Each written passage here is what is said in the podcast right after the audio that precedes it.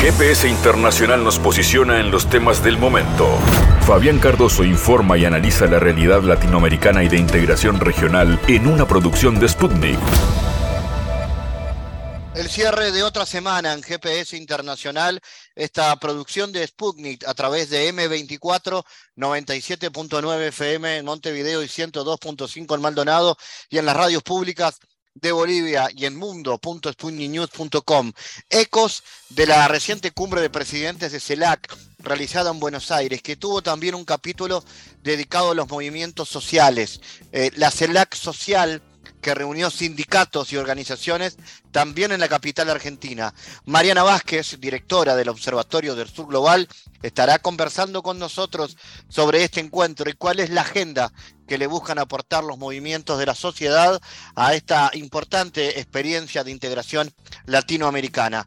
También con Eduardo Luis Mogia hablamos de la situación a nivel internacional y las declaraciones que ha hecho el presidente de Rusia, Vladimir Putin, que ha dicho que las élites europeas a menudo sirven a los intereses de terceros países en lugar de sus propios intereses. Esto tiene que ver con el impacto de las sanciones europeas al gas ruso en el marco del invierno europeo.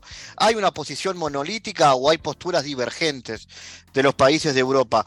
ante la escalada reciente del conflicto en Ucrania, ¿se aleja aún más la posibilidad de una solución diplomática en, eh, esa, en ese país? Vamos a hablarlo con Eduardo Luis Mogia.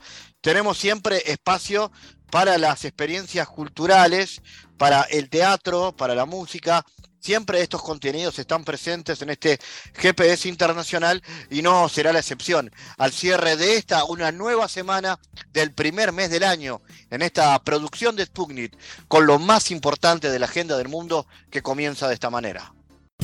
En GPS Internacional localizamos las noticias de América Latina.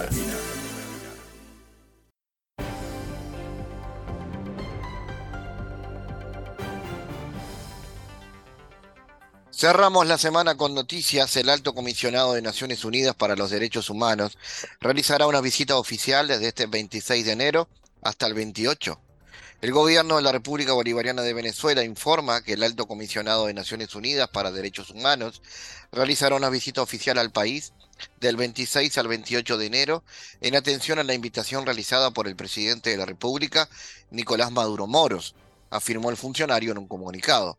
De acuerdo con el texto, la visita del alto comisionado se llevará a cabo en ejecución con los mecanismos de diálogo constructivo, cooperación y asistencia técnica existentes entre Venezuela y la oficina a su cargo.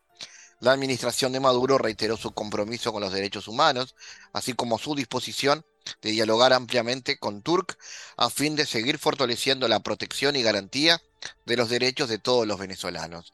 En noviembre, la vicepresidenta Delcy Rodríguez mantuvo un encuentro con el jerarca en Ginebra, donde le solicitó incluir en su agenda de trabajo el impacto de las sanciones contra Venezuela. El gobierno peruano anunció que retiró a su embajador en Honduras tras las declaraciones de la presidenta hondureña Xiomara Castro. El gobierno ha retirado definitivamente al embajador del Perú en Honduras en respuesta a la inaceptable injerencia en asuntos internos de la presidenta Xiomara Castro en su intervención en CELAC desconociendo el gobierno constitucional de la presidenta Dina Boluarte. El mensaje añade que como consecuencia de la posición adoptada por Honduras, las relaciones bilaterales con dicho país se mantendrán de manera indefinida a nivel de encargado de negocios.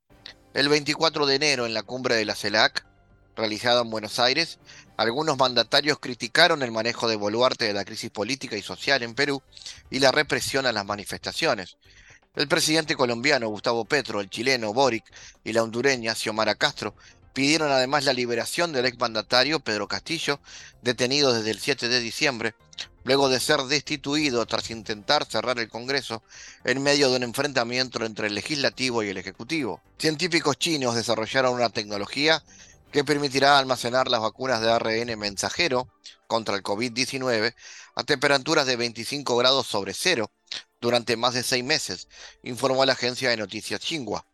De acuerdo con el medio, la mayoría de las vacunas modernas de ARN deben mantenerse a temperaturas de entre 20 y 70 grados bajo cero, lo que limita significativamente su disponibilidad.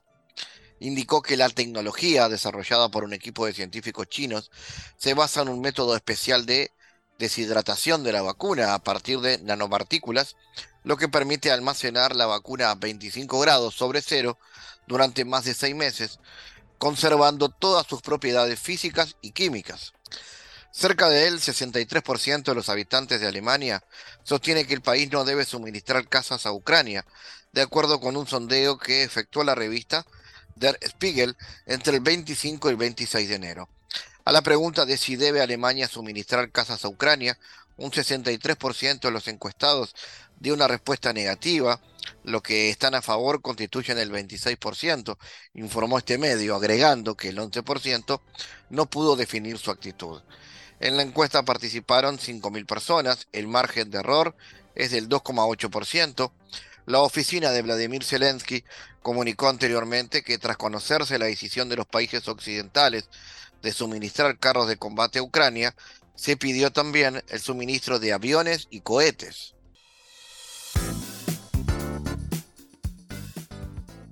Bueno, hace algunas horas, como ya hemos informado aquí en GPS, ha finalizado la cumbre de la Comunidad de Estados Latinoamericanos y Caribeños, la CELAC, eh, con una destacada participación muy diversa de gobiernos a nivel latinoamericano. Pero también, más allá de la agenda de los presidentes, hubo otra agenda que es la agenda social de los movimientos sociales y colectivos que también se encontraron en eh, Buenos Aires. Vamos a recibir a Mariana Vázquez, que es integrante del colectivo del Observatorio del Sur Global, docente en el área de Relaciones Internacionales y fue una de las promotoras de esta actividad de la cumbre de CELAC Social. Eh, para que nos cuente primero, Mariana, gracias por estar en GPS otra vez. ¿Qué tal, qué se puede saber de lo que fue eh, la cumbre en general de CELAC y de qué manera los movimientos sociales se expresaron también? Hola Fabián, bueno, primero muchas gracias por invitarme una vez más al programa y vamos a conversar un poquito sobre integración para variar. Con respecto a la CELAC, eh, que voy a llamar para este programa oficial, eh, a ver, por un lado me parece que tenemos que valorar el hecho de que la propia cumbre haya tenido lugar, porque cuando comenzamos a tener gobiernos de derecha en el poder, más allá de, si han tenido legitimidad electoral o no, todos los mecanismos de integración han sido en gran parte desmantelados. La UNASUR fue desmantelada, la CELAC fue paralizada y el Mercosur fue bastante cuestionado o, se intentó que volviera a ser un ámbito de discusión de libre comercio y no mucho más, más allá de las inercias propias de, estos esquemas. Entonces, el, el hecho de que la cumbre de la CELAC haya tenido lugar ya es un hecho relevante. También me parece relevante marcar que más allá del nivel de la representación, es decir, que hayan estado los jefes o jefas de Estado o no, la presencia de los 33 países también es un hecho a destacar.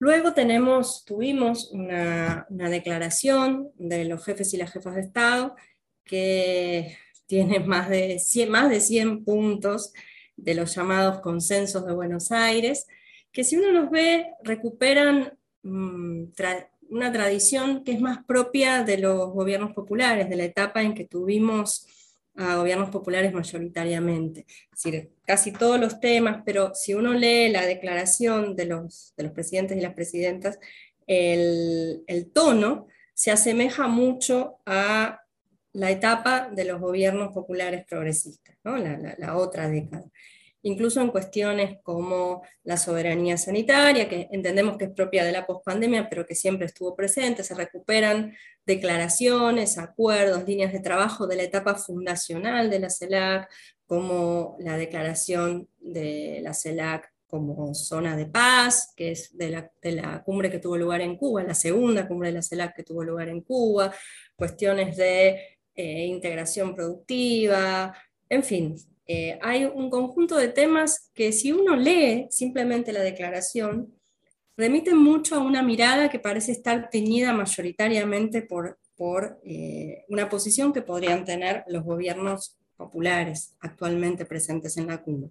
Si bien sabemos que la diversidad política de esta cumbre también es muy grande, ¿no? el propio Lacalle Pou, ya que estamos hablando eh, para Uruguay, dijo que los discursos de, de la CELAC habían estado sobreideologizados. Entonces, bueno, eh, aparentemente de alguna manera muestra la derecha uruguaya no, no estar de acuerdo con el tono de la cumbre.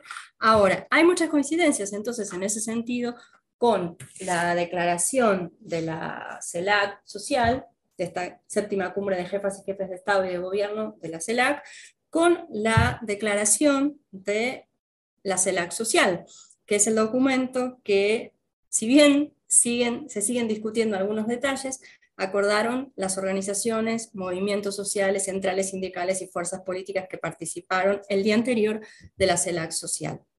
Me parece que la principal diferencia entre una declaración y la otra es que en la declaración de los movimientos sociales, fuerzas políticas, centrales sindicales, etc., lo que hay es, es una caracterización clara que no está presente en la más diplomática declaración oficial, de las disputas que están en juego hoy en la región, o las disputas globales de, estos tiempos y cómo éstas se expresan en nuestro territorio, en nuestra geografía. ¿no? A modo de ejemplo, la cuestión de la disputa por los recursos naturales, que no aparece, por supuesto, con ese tono o con esa claridad en la, en la declaración oficial.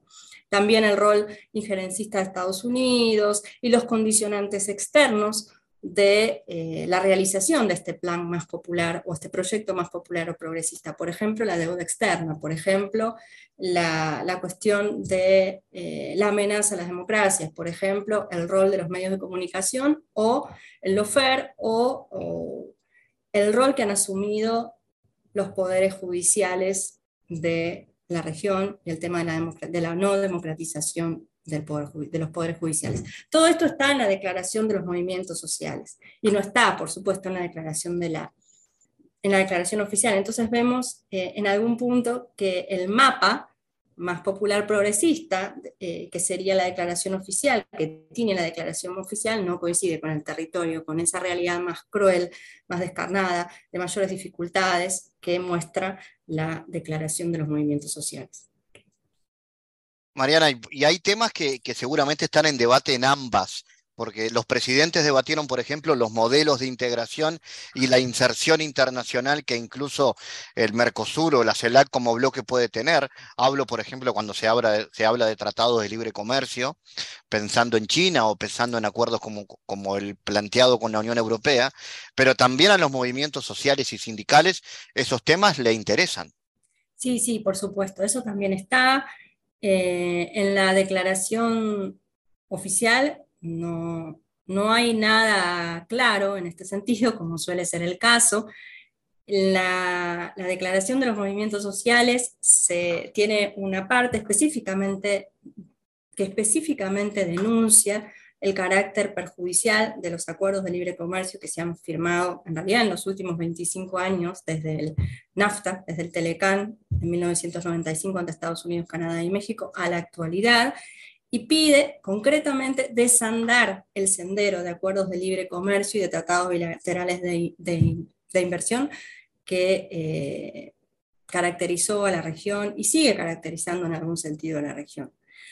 Eh, sabemos hace poquito, bueno, ayer en realidad, que, que, Lula le dijo a la calle Pou, o al menos eso dicen los medios, que Lula le, dice, le dijo a la calle Pou, podemos llegar a avanzar con China, pero eh, primero tenemos que avanzar con la Unión Europea. Eso preocupa claramente a, a los movimientos sociales, porque hay una oposición a ese tratado, específicamente al acuerdo con la Unión Europea, que fue negociado por los gobiernos de derecha y que hoy está en, proceso de revisión legal y a la firma de los presidentes eventualmente si se acordara un texto definitivo.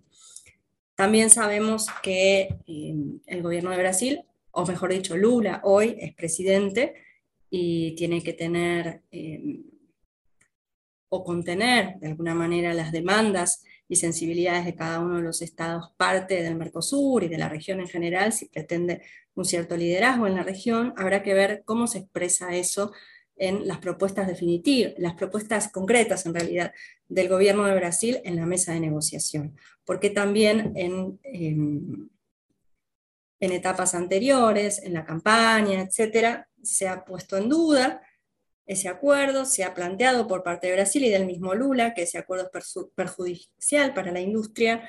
Mónica Valente, mm, del PT, en la, en la cumbre social dijo claramente también que ese acuerdo es perjudicial para los países, es perjudicial eh, para los sectores productivos, para el empleo, etcétera, etcétera. Entonces, bueno, eso, esa discusión estuvo presente, eh, está presente en los esquemas de integración en el plano gubernamental y me parece que ese debate está en gran parte saldado en las fuerzas sociales. Son 25 años de oposición a este tipo de acuerdos asimétricos, no cualquier acuerdo, sino a este tipo de acuerdos que son profundamente asimétricos, que llevan a mayor desindustrialización, a una consolidación de ciertos actores económicos y sociales locales profundamente concentrados, reaccionarios, etc. Es decir, hay una oposición en todos los planos, incluido el ambiental, el de la soberanía alimentaria,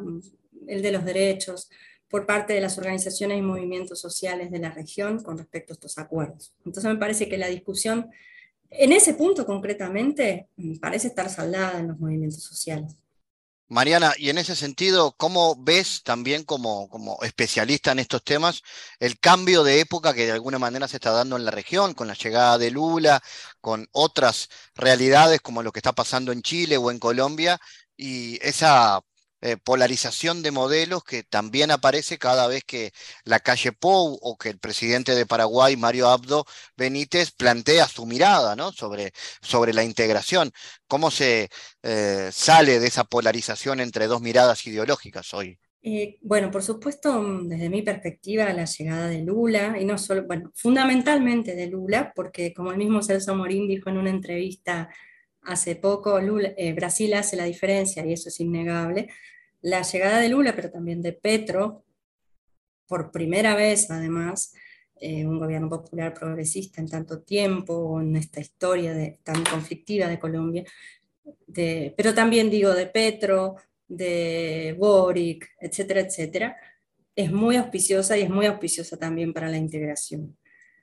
Los discursos de, de la calle Po particularmente y de Mario Abdo, pero particularmente de, la calle Po, son paradójicamente y parafraseándolo él mismo, discursos sumamente sobreideologizados. Es decir, no es un discurso, cuando, cuando Macri planteaba el mismo discurso, hablábamos de un corso a contramano, ¿no?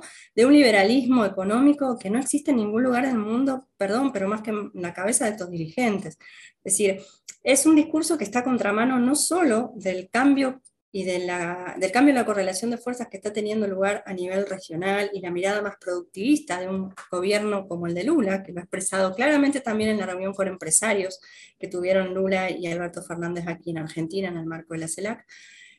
entonces el discurso, este discurso liberal es un discurso contrario no solo a los cambios que se están dando en la región, sino a lo que ocurre en el mundo. El libre comercio nunca existió, pero actualmente está sumamente cuestionado en todas partes del mundo por eh, una crisis del capitalismo que ya lleva muchísimos años, que se hizo más visible a partir de 2008, que no terminó. Esto se había agravado por la pandemia de COVID, por la guerra en Ucrania, pero el acortamiento de las cadenas de suministro es una de, las expresiones más claras de que este libre comercio no existe. El acortamiento tanto por cuestiones de cambios tecnológicos como económicos, comerciales, como comerciales, pero también de seguridad nacional, o de seguridad regional de los países o de las regiones.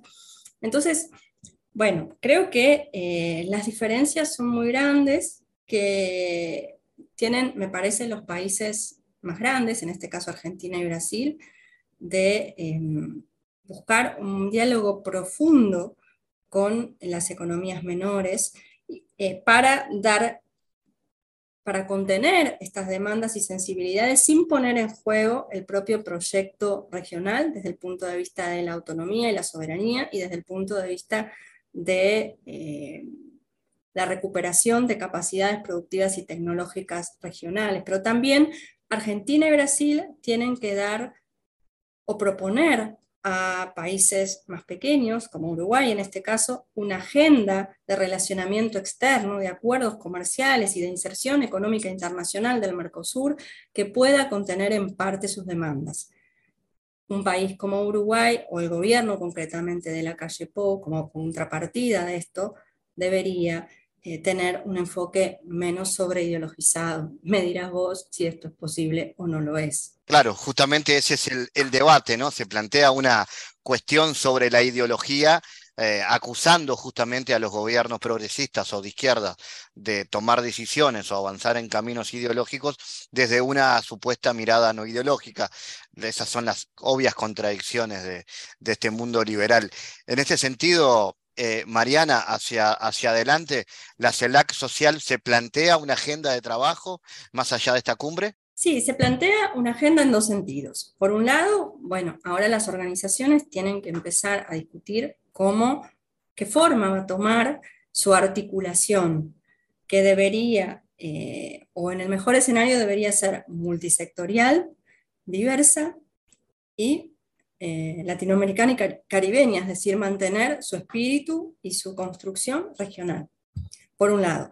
Y por otro lado, en, su declaración, la CELAC Social demanda concretamente a los gobiernos que creen un espacio institucionalizado para la participación social en la CELAC, para que las organizaciones, movimientos centrales sindicales, fuerzas políticas tengan una voz y puedan así ser em, consideradas para la construcción o para la, definición de las propias políticas públicas del esquema de integración. Esto ha existido en el Mercosur, ha existido en menor medida o, durante menos tiempo y por ende con mayor debilidad en la UNASUR, tiene sus, ha tenido sus conquistas, sus logros en el diálogo entre las organizaciones y movimientos y los gobiernos y también ha tenido sus insuficiencias que habrá que rever y repensar a la hora de pensar el nuevo formato o el formato de la CELAC social desde la perspectiva institucional. Pero mm, está claro que la integración regional en el sentido más emancipatorio, más soberano, más democrático, no puede sostenerse solamente con acuerdos entre gobiernos que no consideren a las organizaciones y movimientos sociales en la propia concepción de las políticas de integración. ¿Hay expectativas entonces de que estos cambios ideológicos en la región, como ya hemos hablado, ameriten, por ejemplo, de que vuelva un Mercosur como fue en algún momento con participación de los movimientos sociales, con una plataforma social, o una UNASUR más vinculada a la integración política de los pueblos más allá de lo comercial? Es deseable que así sea. Eh, en principio, eh, las organizaciones y movimientos, una delegación de las organizaciones y movimientos se reunieron con eh, el ministro Macedo de la Secretaría General de la Presidencia de Brasil, que es, la agencia del gobierno del Estado brasileño que lleva históricamente la participación social global y concretamente en los esquemas de integración, y también con Lula. El rol de Brasil es clave en eso por el propio compromiso que han tenido siempre los gobiernos del PT con la participación social, no solo a nivel doméstico, sino a nivel de los esquemas de integración. Ese puede ser un empuje importante para que esto suceda, pero tenemos que tener en cuenta también que cuando espacios de participación social se han creado en el Mercosur o en la UNASUR, como, son las, como es el proceso de toma de decisiones en estos esquemas de integración, deben ser creados por consenso. Es decir, que esto implica que los gobiernos todos estén de acuerdo en relación a que esto suceda. Ahí veo una dificultad, por lo menos por el momento. Y me imagino también que, tanto, que los gobiernos del Mercosur, de la UNASUR y de la propia CELAC tienen muchos temas de agenda que abordar y eh, hará falta mucha, mucha participación social, mucha articulación, mucha demanda por parte de las organizaciones y movimientos articulados regionalmente para que esto suceda. Mariana Vázquez, gracias por estar en GPS. No, gracias a vos, Fabián, un gusto como siempre. Analizamos los temas en GPS Internacional.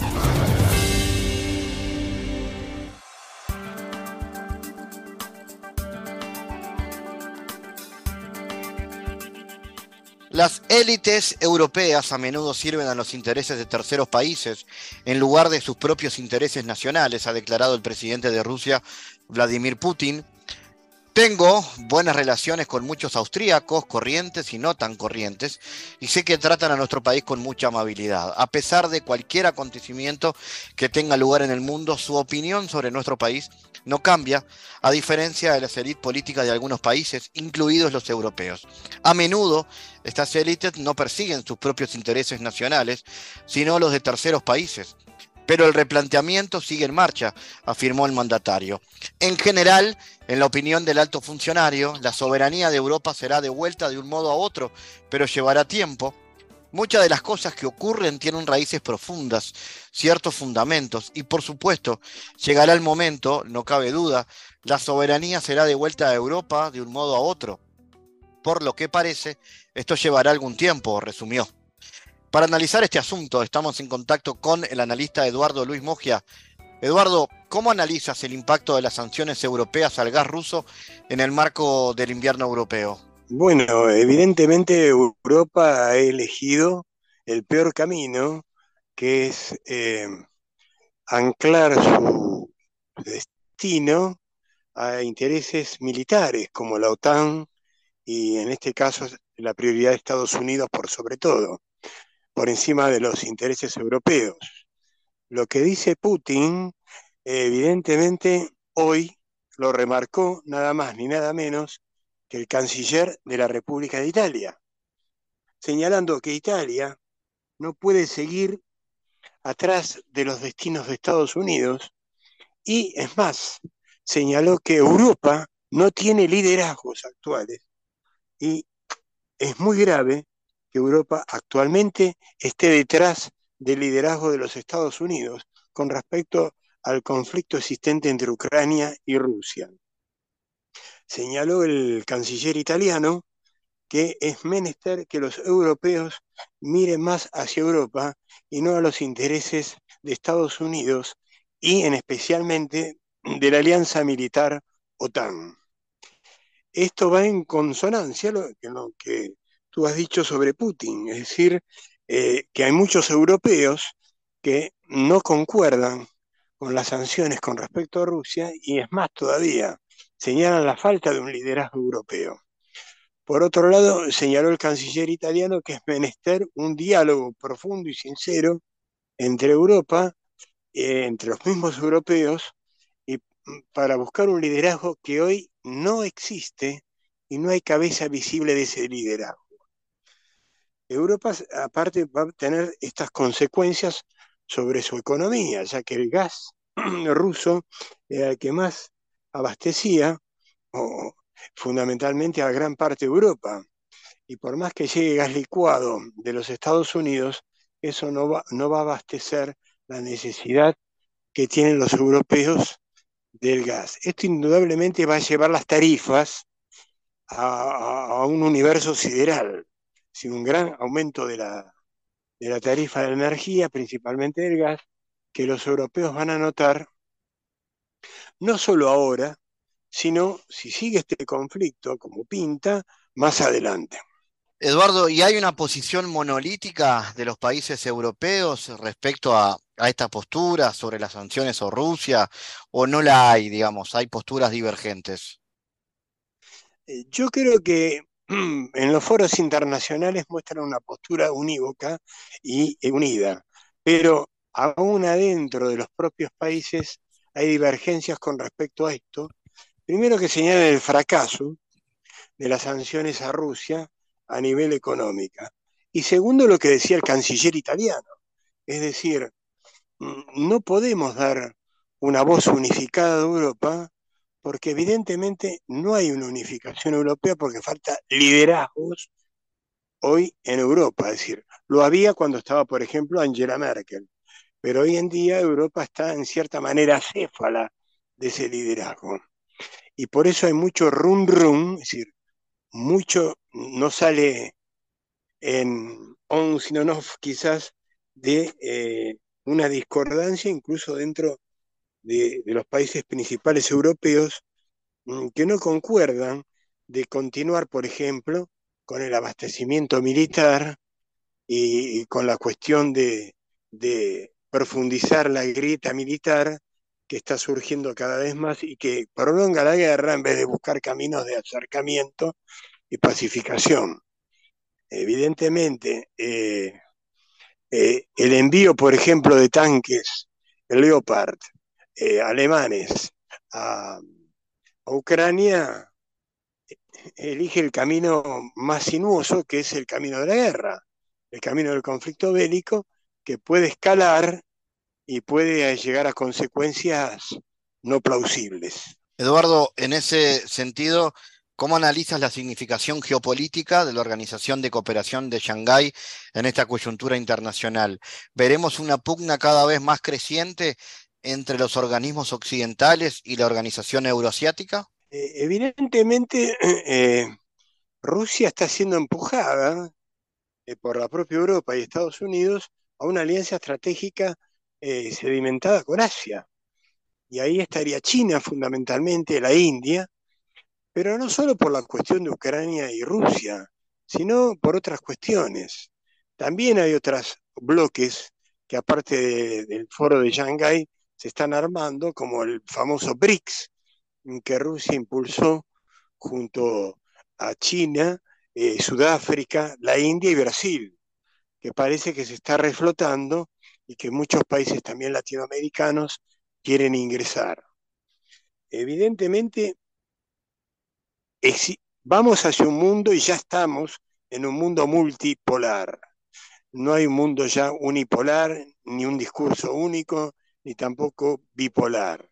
Por lo tanto, lo de Shanghái, eh, en consonancia en América Latina con el BRICS y el Foro de San Petersburgo, eh, son eh, nuevos focos que están surgiendo de alianzas estratégicas económicas, donde Rusia evidentemente va a aprovechar la alianza mm, no solo con países de América Latina, sino también con Asia.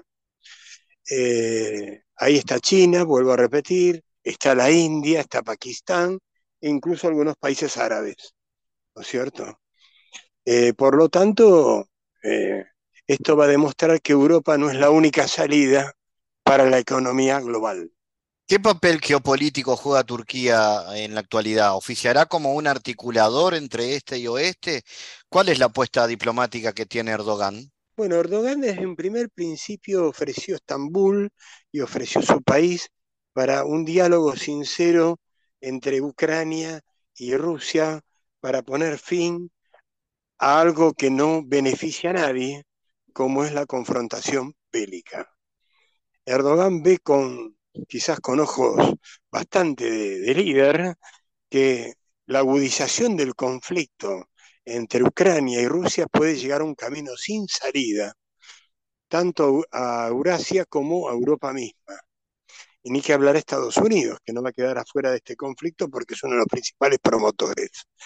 Y por otro lado, Erdogan siempre ofreció su mediación para acercar las posiciones.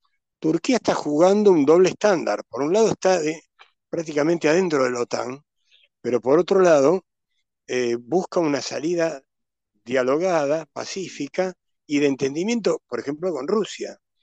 Eh, hay que ver si, si, Turquía es escuchada, pero Turquía es un, un agente clave en las negociaciones a nivel global de este conflicto y del nuevo bloque euroasiático que se está formando, ¿no? Es decir, evidentemente no podemos dejar de nombrar a China, a la India, Indonesia, Pakistán y donde evidentemente entra eh, Turquía a jugar un rol protagónico. Eh, ya lo hizo meses atrás, no, no dio resultado, porque las partes no acercaron posiciones, de acercar tanto a la parte ucraniana como rusa para negociaciones de poner fin al conflicto bélico. Eh, quizás falta y voluntad todavía, eh, no por parte de las partes beligerantes, no por parte de Rusia, por ejemplo, sino, vuelvo a repetir, si Europa sigue abasteciendo militarmente y Estados Unidos sigue atrás de la opción militar, es muy difícil lograr eh, no solo que se pacifique la región, sino puede escalar el conflicto a niveles, no sé, nuclear, pero sí a, niveles bastante riesgosos. Y eso Erdogan lo ve. Es decir, es un líder que sabe ver las cosas antes que sucedan. En, esa línea, Eduardo, ante la creciente escalada del conflicto en Ucrania, ¿se aleja aún más la posibilidad de una solución diplomática? Y sí, evidentemente, mientras los europeos sigan mandando armamento, entrenamiento, y entrenamiento de, gente que va a, pelear allá, a Ucrania, y, por otro lado, que los tanques Leopard de Alemania, que los helicópteros artillados de Estados Unidos, eh, no es buena garantía para un plan pacífico, porque es, en cierta manera ya no es una guerra o una operación militar de Rusia en, Ucrania, ni un enfrentamiento entre Rusia y Ucrania, sino que la cuestión se está haciendo más seria porque están interviniendo otros países con otro tipo de armas. Eh, por empezar, no tendrían que enviar armas, tendrían que ah, buscar los caminos de la paz y de la ayuda humanitaria. Es decir, mm, en ninguna parte de, los conflictos a nivel internacional que hubo durante siglos, enviando armas, se pacificaron las cuestiones. Entonces, yo creo que está errada Europa y Estados Unidos y no están haciendo lo suficiente para eh, pacificar la cuestión. Quizás porque están jugando que surja algo adentro de Rusia, alguna conmoción. No sé qué hay por sus cabezas, pero eh, como se dice en criollo, se está jugando con fuego. Eduardo Mogia, gracias por tu análisis en GPS. No, no, no hay por qué, Fabián. Un gran abrazo y gracias a ustedes. En GPS Internacional navegamos por la sociedad y la cultura.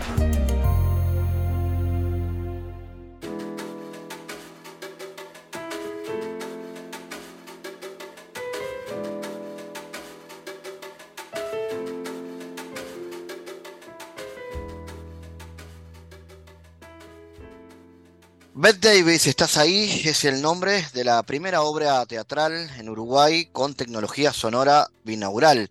Ganadora de dos premios Florencio 2022 en el rubro Mejor Elenco de Comedia y rubro Mejor Espectáculo y Dirección de Comedia, se va a presentar en la sala Zabala Muniz del Teatro Solís y tendrá un total de nueve funciones a partir del 16 de febrero a las 20.30 y los domingos a las 19.30. Vamos a hablar eh, sobre esta obra en contacto con la actriz María Elena Pérez Contanos, María Elena, de qué se trata la obra y cómo fue el proceso de creación. Bueno, muy bien, muchas gracias por el espacio.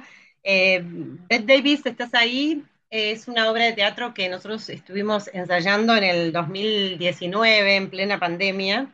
Este, al final eh, terminamos estrenando en diciembre del 2020.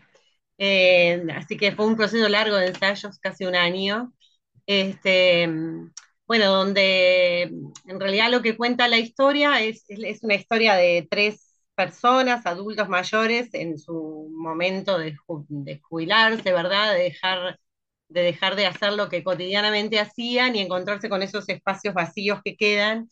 Y encuentran ellos en el cine este, un espacio donde de alguna manera pasar el tiempo y bueno, y ahí se empieza a generar este vínculo entre ellas dos esos dos personajes femeninos, que son Azucena y Graciela, que son dos amigas de muchos años, se encuentra con Aníbal, que es el otro personaje, el que hace Carlos Orriba, y ahí empiezan a, darse un montón de situaciones, ¿verdad? Pero el tema principal es, bueno, cómo la amistad y el amor, incluso a esa altura de la vida, hace más este, llevadero, digamos, eh, todos esos procesos, ¿verdad?, que son difíciles para los adultos mayores de alguna manera.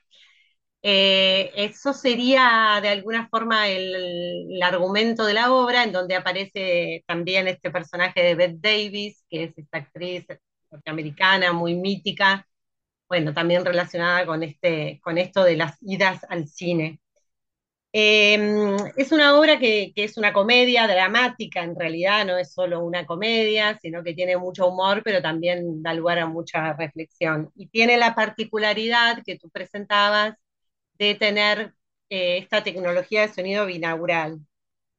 esta tecnología de sonido em, hace que los espectadores estén en la platea mirando el espectáculo con auriculares. Cada, cada espectador tiene auriculares y em, el sonido binaural es un micrófono que está en el medio del escenario, ¿verdad? Y genera un sonido envolvente, o sea, los, los espectadores escuchan a los, a los actores como si, los, como si estuvieran atrás o al costado izquierda-derecha, ¿verdad? Es, un, es una percepción absolutamente distinta a la que una puede tener si va al teatro a ver una obra común, digamos. Es como si, es como si el espectador estuviera sentado en el medio de la escena, esa es la percepción que tiene. Es una tecnología de sonido inclusiva, eh, está pensada también para gente de baja visión e incluso de baja audición, ¿verdad? Nosotros tuvimos la, e, esta es nuestra cuarta temporada, o sea, nosotros ya hicimos tres temporadas previas, esta es la, cuarta vez. Estamos en la sala Zabala Muniz del Teatro Solís y tuvimos la, oportunidad de tener en platea este, gente con muy baja visión, incluso gente eh, ciega, ¿verdad? Y fue muy interesante luego la devolución que hicieron de cómo habían percibido el espectáculo, ¿verdad? A partir de, este acceso a este, a este tipo de sonido, ¿verdad? Que acerca mucho al espectador. Entonces, esa es la particularidad de la obra que, ha sido como muy bienvenido de, alguna manera. Claro, eh, de alguna manera, eh, María Elena, esto lo convierte en una obra inclusiva. Sí, sí, absolutamente. Es que en, realidad la tecnología está pensada con ese fin, ¿verdad? De, mm, de, acercar a los espectáculos, no solo al teatro, ¿no? Digo, pero los espectáculos en vivo este, a gente con, con, esta condición. Contanos un poco sobre tu trayectoria, María Elena, bueno, en qué obras has actuado, cuáles han sido las más importantes y por dónde ha ido tu desarrollo profesional en el teatro. Bueno, yo empecé hace muchos, muchos años. Este, yo soy egresada de la Escuela Municipal de Arte Dramático, en realidad empecé a hacer teatro en el interior, en el pequeño teatro de Durazno, desde muy chica.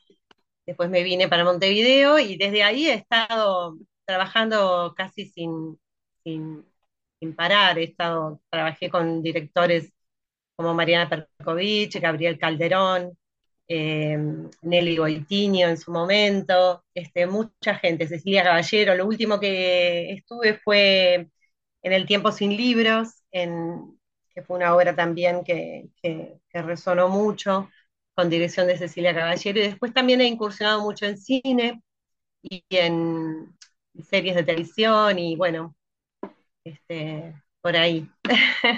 Pero ya hace muchos años que estoy en carrera.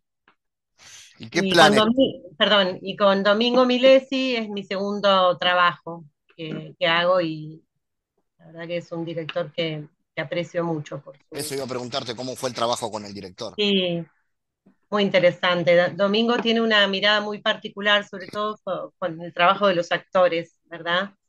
Este, más allá de, la puesta en escena, y en este caso que también, también lo, él hizo la dramaturgia de la obra, él es un director de, actores, es un director que, logra como sacar de uno lo, lo, mejor y de generar por ejemplo, en esta obra nosotros hacemos personajes que son mucho mayores, entonces hay un trabajo de composición muy grande, eh, también acompañado, ¿verdad?, por el vestuario de, Mavi Amigo, que también eso ayudó mucho, ¿verdad?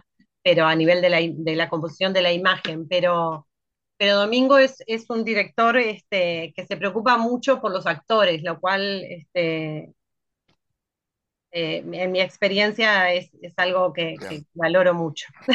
¿Qué perspectivas hay entonces para tu trabajo para este año y especialmente para esta obra? ¿Hay planes de llevarla al, interior, al exterior? Mirá, nosotros estuvimos en el, en el, exterior, estuvimos en el Festival Internacional de Miami, de, Teatro Latinoamericano de, Miami en julio del año pasado, y fue una experiencia increíble.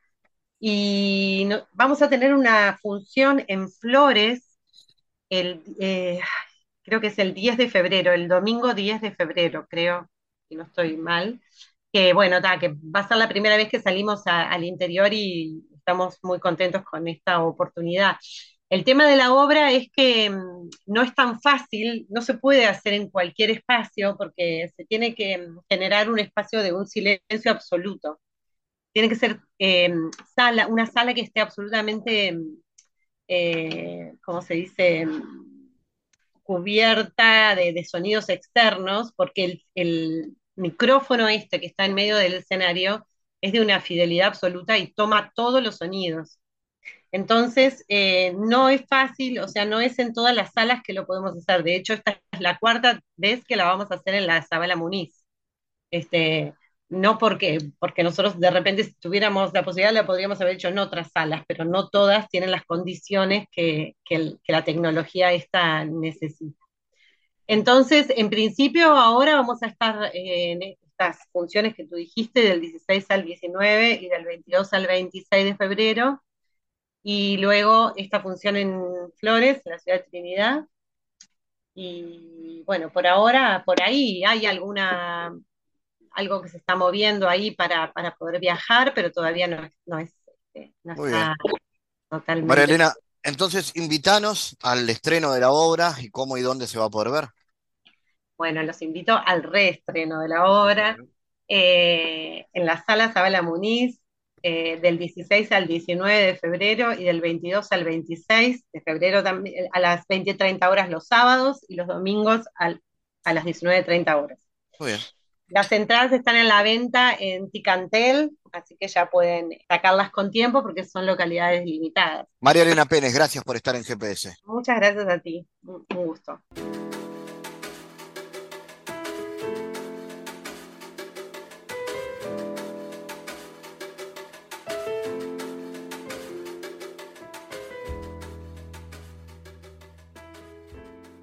Un mundo hecho pelota es el libro del que le vamos a contar en este bloque de GPS internacional, porque el fútbol por momentos parece omnipresente, casi en cualquier rincón del mundo alguien tiene algo para decir sobre el fútbol, o alguien tiene que tiene para ver un partido, o lleva puesto una camiseta, o patea un objeto simulando una pelota. Pero también es un idioma universal donde se pueden cruzar dos personas que no hablen la misma lengua, que no recen el mismo Dios, que no hayan oído hablar del país del otro. Se van a encontrar en el fútbol, donde además van a poder, a partir del fútbol, eh, intercambiar sobre otros temas de, su vida. Por ejemplo, el cruce de culturas, la política y la geopolítica. Eso es lo que propone Un Mundo Hecho Pelota, este libro que en Uruguay Ediciones B ha presentado y que tiene a Felipe Fernández como autor. Felipe está en diálogo con nosotros lo primer, el primer disparador, Felipe, es, obviamente acá se conjugan dos pasiones tuyas, porque como lo contás en tu presentación, vos quisiste estudiar relaciones internacionales, pero no pudiste. Entonces se te cruzó con el fútbol, que era la otra pasión, y terminó en esta idea del mundo hecho pelota, que es un fútbol geopolítico. ¿Viene por ahí? Viene por ahí, ¿qué tal, Fabián? Y un saludo grande a la audiencia de, GPS. Eh, viene, viene por ahí, viene por, por esa espina que quedó de, no haber podido avanzar en relaciones internacionales, aunque eh, la carrera me dejó a mi actual esposa. Entonces no fue todo perdido el haber incursionado en, la licenciatura de Relaciones Internacionales en lo del AR. Y, siempre me interesó eso de, la capacidad que tiene el fútbol de poder acercar temas, de que eh, quizás un conflicto que a vos no te suene de nada, eh, lo puedas entender un poquito mejor, o porque conozcas un jugador de ese país, o porque conozcas un club que se hizo popular por, porque jugó un, día se metió en Champions, por ejemplo, o un día jugó una fase de Libertadores, y, mezclando esas dos cosas y, y, aprendiendo un montón de, periodistas que ya lo hacían, principalmente periodistas españoles, pero después fui conociendo otros, como Simon Cooper, un holandés que tiene un libro sensacional que se llama Fútbol contra el enemigo. Ahí fui encontrando gente que hablaba ese idioma que yo quería hablar y, un, poco, un poco siguiendo esa línea y conjugando también con algunas historias latinoamericanas que yo sentía que no estaban representadas en estos otros periodistas que son más bien de base europea, eh, fue que, fue saliendo todo, todo este libro. En ese marco entonces vos contás historias que, que tienen que ver con, con América Latina, pero también con países bastante más lejanos. Por ejemplo, historias de un equipo de dos futbolistas iraníes de un equipo griego que se negaron a jugar contra Israel o de un jugador suizo que hizo un gesto albanés cuando le convirtió un gol a Serbia. De esto se habló mucho. fue, uno de los escándalos más fuertes de los últimos tiempos, ¿no? Cómo también el nacionalismo aparece expresado en la imagen de un jugador de fútbol. Es que el fútbol es identidad y el fútbol de selecciones, sobre todas las cosas, es identidad pura, es identidad dentro de una cancha de, de, fútbol. Ese, ese caso, el de, el de Yaka y Shakiri festejando con, con el águila bicéfala en el Mundial de Rusia, en un partido jugado en Kaliningrado eh, contra Serbia, fue el disparador del libro porque eh, levantó lo un partido que era parte era la, la segunda fecha de una fase de grupo entre Serbia y Suiza, o sea que no debería llamar demasiado la atención pero que la imagen de ese partido trascendió el mundo fútbol eh, y se hizo viral. Y, en ese momento, eh, un periodista eh, con el cual yo trabajaba me dijo, ¿por qué no escribís un hilo explicando esto? Porque la gente no está entendiendo muy bien dónde viene el embrollo. Y armé un hilo explicando cuál era la cuestión kosovar, cuál era la relación entre Yaka y Shakiri con Kosovo, que, bueno, Shakiri nació en Kosovo, Yaka es de padre kosovar, padre que además había estado preso bajo el régimen de Milosevic, Em, expliqué un poco todo eso, expliqué la cuestión de Kosovo, expliqué qué quería decir el águila bicéfala, cuál es la relación entre Albania y Kosovo, cuáles son los líos que hay en esa zona. Y ese hilo lo leyó Joaquín Otero, que es el editor del libro, y me propuso recopilar historias que vayan en esa sintonía. Sin saber que yo ya las venía desarrollando en, una columna, para por decir algo, que era el programa de radio en el, que, trabajaba, y es la cooperativa de trabajo la que integro, donde hacía tiempo que ya venía mezclando lenguaje, columna de radio, este tipo de, historias. Entonces lo que hice fue adaptar esas, esas columnas que ya había contado, como eh, la vez que el, gobierno iraní suspendió a dos jugadores porque habían enfrentado a un equipo israelí en una fase previa de Europa League, o la vez que en un diferendo fronterizo entre Venezuela y Colombia, eh, el mediador fue el presidente uruguayo Tabaré Vázquez y encontré que en esa zona del mundo, en esa frontera, había mucho más uruguayos de los que yo sabía, porque el cuadro de la frontera colombiana es el Cúcuta y su presidente había venido a buscar a jugadores uruguayos en el 51 para cuando lo fundó, y el, cuadro fronterizo de, Venezuela es el Táchira, que tiene los colores amarillo y negro por Peñarol, porque uno de sus primeros entrenadores era fanático de Peñarol y así le puso los colores. Y todo eso se la fui transformando en un lenguaje más de, de, crónica, más de capítulos breves que no están conectados entre sí. Y, ahí es que fue, se fue hilando, ya que nació de un hilo, se fue hilando este libro. Vos hablas mucho de conflictos, pero también podemos hablar de, de cuestiones más, eh, si se quiere, positivas en el sentido de la integración que puede dar el fútbol, ¿no? Las copas que buscan integrar por ejemplo, países que por geografía están bastante lejos un estado de otro. El caso brasileño, por ejemplo, del que vos hablás. Sí, y eso, en realidad, la inmensa mayoría de las historias son una excusa que encuentro yo para estudiar ciertos temas y, poder ponerlos sobre el papel. Y, yo sentía, yo siento que tengo un gran debe de conocimiento de la geografía brasilera, que, hay mucho que se me confunde, que no te distingo el norte del nordeste y que no entiendo más allá de las ciudades grandes brasileras qué es lo que pasa en el interior de Brasil.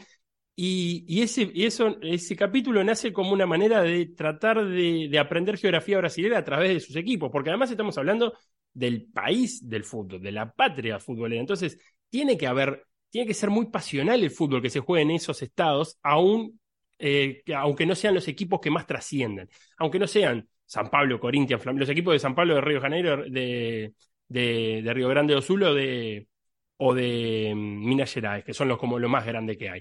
Entonces, tiene que haber muchísimas historias futboleras para contar en el Paysandú, en el, en, en, el equipo de Maceió. Eh, y así fue que, que, ese capítulo en particular nace como, como una excusa de aprender la, la geografía brasilera.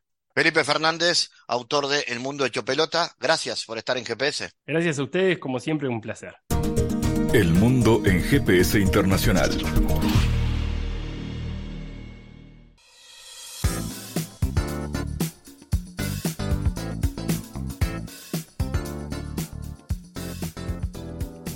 En Diálogos Geopolíticos analizamos diversos asuntos que atañen a la política mundial, desde el abordaje de los ámbitos multilaterales de articulación política a nivel global hasta las cualidades y los propósitos de las configuraciones regionales, tanto en América Latina así como en otras regiones. Nuestro objetivo es poner foco a una gran diversidad de temas que atañen a la geopolítica en el mundo contemporáneo. Para eso vamos a recibir a Santiago Caetano aquí en GPS. Bienvenido, Santiago.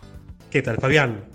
Últimamente hemos puesto el foco en los procesos de cooperación internacional para la promoción de modelos productivos sustentables. Y en ese marco nos centramos en la bioeconomía, más particularmente en las visiones críticas de los movimientos ecologistas enmarcados en el Instituto Transnacional. ¿Cuáles serían las eh, consecuencias negativas en la promoción de este paradigma, Santiago? Bueno, a modo de ejemplo, con respecto a la promoción de los agrocombustibles por parte de los tomadores de decisiones y de la industria, algunos analistas destacan que los enormes beneficios medioambientales no se materializaron y que las promesas sobre las oportunidades económicas para los pequeños productores se convirtieron en un desastre implicado en el acaparamiento global de la tierra. Más aún, se critica el hecho de que las discusiones en la cumbre global de la bioeconomía no cuestionaron un sistema que plantea un acceso desigual en términos de producción y de consumo, eh, lo cual podría ser la causa de los desafíos globales concernientes al medio ambiente y la provisión de alimentos. ¿Estamos ante el riesgo de que persista un paradigma insostenible de crecimiento económico, Santiago? Bien, desde estos sectores críticos se alega que la relevancia otorgada a las soluciones bio permitiría justamente que el paradigma de insostenible crecimiento económico persista. Ello sería problemático, puesto que presenta los recursos agrícolas y naturales como bienes infinitos que pueden ser infinitamente cultivados, lo cual puede tender a la sobreexplotación de los recursos, la polución de los sistemas acuíferos y la erosión de los suelos. En este sentido, se plantean soluciones que impliquen una transformación de los sistemas globales a partir de visiones alternativas como la soberanía alimentaria mediante una aproximación agroecológica. Gracias Santiago por tu aporte a GPS Internacional. Gracias Fabián, hasta la próxima.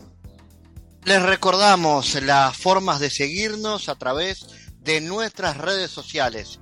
Somos arroba GPS Inter en Twitter. Estamos también en la red Facebook GPS Internacional y a través de una lista de difusión a través de la red Telegram, donde habitualmente compartimos los contenidos de cada uno de los programas de GPS Internacional, esta producción de Sputnik que se emite en M24 en Uruguay, en las radios públicas de Bolivia, en Radio del Plata en Argentina y a través de nuestra página mundo.sputniknews.com.